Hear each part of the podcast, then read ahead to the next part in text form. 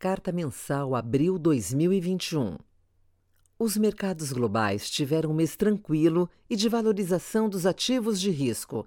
Destaque para as ações de empresas de tecnologia e commodities, impulsionadas pela perspectiva de forte crescimento econômico nos Estados Unidos, consequência da reabertura da economia, da queda nas taxas de juros futuros e pelo impulso fiscal. Nos Estados Unidos, o mês foi marcado pela sequência de dados de atividade muito positivos, já refletindo o processo de reabertura econômica que combina segurança sanitária, com um amplo programa de vacinação e expressivos auxílios fiscais para as famílias. Nesse contexto, o relatório do Payroll confirmou que o mercado de trabalho segue aquecido, com geração de 916 mil vagas em março e queda na taxa de desemprego de 6,2% para 6%. As vendas no varejo cresceram impressionantes mais 9,8% em março, resultados muito acima do esperado pelo mercado, consequência da retomada da vida cotidiana e da distribuição dos 1.400 dólares no primeiro pacote de 1,9 trilhão de dólares em estímulos. Com um ritmo de atividade tão forte, era de se esperar os dados de inflação mais pressionados, o que efetivamente acabou sendo observado nas altas no núcleo do CPI e do PCI. Mesmo diante dessas surpresas, que reforçam os questionamentos em direção a uma inflação mais alta à frente, as taxas de juros longa permaneceram relativamente estáveis no mês. No campo da política monetária, as mais recentes declarações do presidente do Fed reforçam o cenário de que o início do processo de normalização monetária não é iminente e de que o Fed deverá manter o ritmo de compras de ativos, mesmo com um quadro econômico mais sólido. Na zona do euro, a vacinação também ganhou tração, o que também tem permitido uma visão mais otimista para a recuperação da economia do bloco. No Brasil, como esperávamos, o novo surto de Covid tem perdido força gradualmente, embora ainda mantenhamos níveis muito elevados de óbitos e contaminações. Pressionados por parte do empresariado e da opinião pública, e diante da queda no número de contaminados e do alívio do sistema hospitalar, alguns governadores e prefeitos retiraram parte das restrições implementadas na fase mais aguda da crise nos últimos meses e permitiram uma reabertura gradual das atividades. Com isso, podemos esperar que os próximos dados de atividade passem a indicar algum grau de recuperação mais rápido. Nesse contexto, elevamos nossa projeção de crescimento do PIB de 3,8% para 4,1% no ano, puxada principalmente pelo setor de serviços. A inflação seguiu em patamares elevados, mas sem apresentar novas surpresas altistas, como foi o caso durante boa parte dos últimos seis meses. Aumentamos marginalmente nossa projeção de 4,9% para 5% para o IPCA no ano, em um cenário base no qual não há novos choques expressivos vindos do câmbio ou preços agrícolas.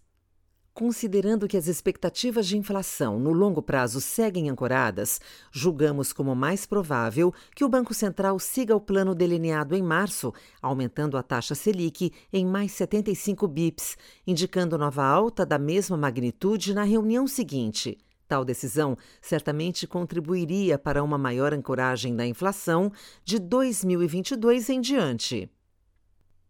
Estratégia macro. As bolsas globais fecharam o mês em alta, com destaque para setores de tecnologia e commodities. O S&P 500 fechou o mês em alta de 5,2%, enquanto o Nasdaq se valorizou em 5,4%. As bolsas europeias e chinesa fecharam em alta mas abaixo dos índices americanos. Seguimos otimistas com o desempenho das bolsas globais, em especial a americana, que deverá se beneficiar da retomada da atividade, dos impulsos fiscais e da política monetária expansionista. o dólar perdeu valor em relação à maior parte das moedas, consequência da expectativa de que os juros americanos se manterão baixos por um período mais longo do que esperado meses atrás. O real se valorizou mais de 5%, consequência da perspectiva de aumento do carry com o início do ciclo de alta nos juros, o que gerou ganhos para a posição comprada em real. Os fundos macro tiveram resultados positivos, com ganhos na posição comprada nas bolsas brasileira e americana e vendida em dólar. Tivemos perdas nos books de valor relativo e juros, com posição tomada em inflação implícita. Estratégia de renda variável. O Ibovespa fechou o mês em alta de mais 1,94%, apresentando, mais uma vez, uma intensa rotação e diferenciação de performances setoriais.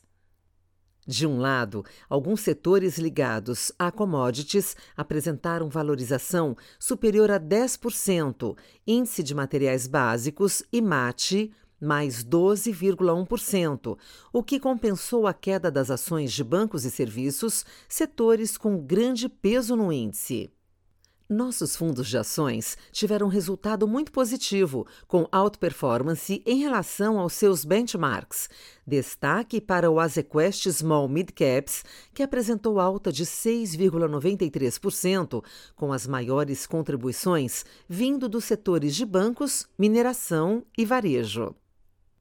Seguimos com maior exposição aos setores ligados à retomada cíclica da atividade econômica no Brasil e no mundo, como nos setores de mineração, varejo e consumo discricionário, compensada por uma menor exposição aos grandes bancos e ao grupo de setores defensivos, como elétrico, telecomunicação e consumo básico.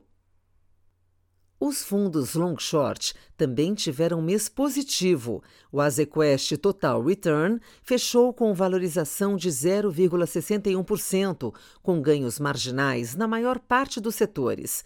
Mantivemos o nível da exposição líquida comprada, procurando aumentar o risco dos fundos através de uma maior exposição bruta. Estratégia Crédito os ativos de crédito seguiram se valorizando, mantendo a tendência dos últimos meses, trazendo bons resultados para nossos fundos. O Azequest Lute fechou o mês com performance de 0,36%, 171% do CDI, e o Azequest Altro com 0,42%, 201% do CDI, e Azequest Supra com 0,58%, 280% do CDI.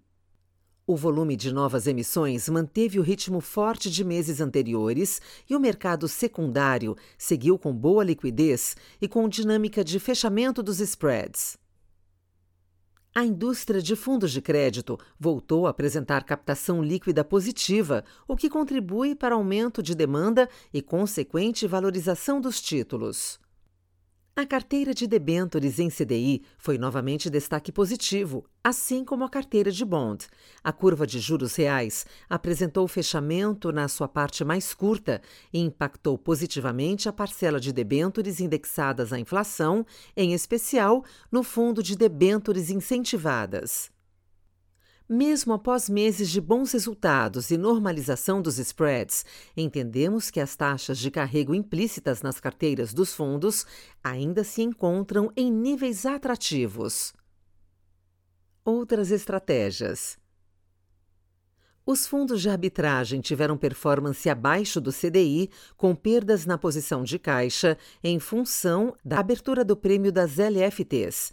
No caso do Azequest Low Vol, também pesou a queda do giro na estratégia de financiamento e reversão. As bolsas chinesas fecharam em alta, MSCI All China USD Index, mais 2,25%, mas a valorização do real no período gerou impactos negativos na cota do Azequest Azimuth Equity China.